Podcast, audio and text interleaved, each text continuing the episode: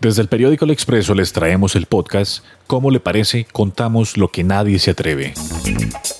En este segundo capítulo les queremos contar sobre Cámara de Representantes firma contrato por 67 mil millones, a la ex vicepresidenta se le mojan los papeles y a la Cámara se le queman.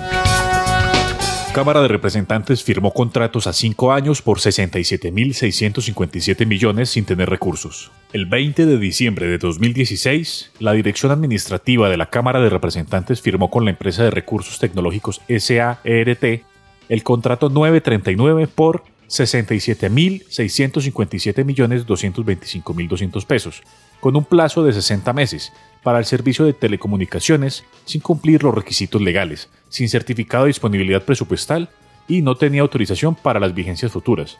Superó el límite del gasto aprobado para el año 2017. Además, invitaron seis empresas, de las cuales a dos no les ampliaron el plazo y quedaron por fuera, finalmente violando todos los procesos. Para la Contraloría General de la República es un claro detrimento patrimonial. Saltándose todas las normas, la Dirección Administrativa de la Cámara de Representantes firmó un contrato que carecía de disponibilidad presupuestal, y la muestra está en que inició en 2017 y solo pudo pagar ocho meses. Incluso en julio de 2018 llegó a una conciliación judicial para el pago de las facturas atrasadas, y así debió acudir a adiciones presupuestales. A la ex vicepresidenta se le perdieron los papeles en una inundación y a la Cámara de Representantes en un incendio.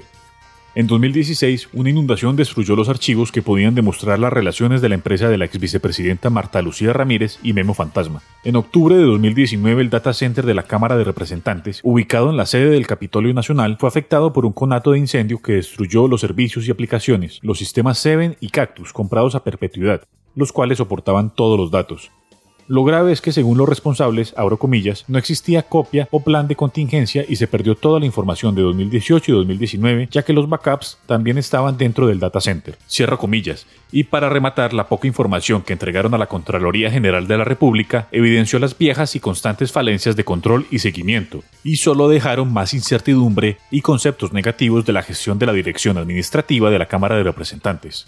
Justo se presenta este incendio cuando estaba por empezar la auditoría de la Contraloría. Nos deja una extraña sensación. ¿Por qué nadie tenía una copia de tan importantes documentos? Transcurrido un año no recuperaron nada pero lo extraño es que guardaban backups de toda la información en el mismo data center, un incendio similar al del 2005 en la Comisión Cuarta de la Cámara. ¿Qué información se perdió? Cuentas por cobrar, 1.788.873.213 pesos. Inventario de bienes inmuebles, 21.427.637.521 pesos. Otros activos como las licencias a perpetuidad, 1.458.347.783 pesos. Cuentas por pagar, 981.510.672 pesos. Y provisiones contables de procesos judiciales, 2.921.518.287 pesos. Esta es una investigación realizada por Álvaro William López.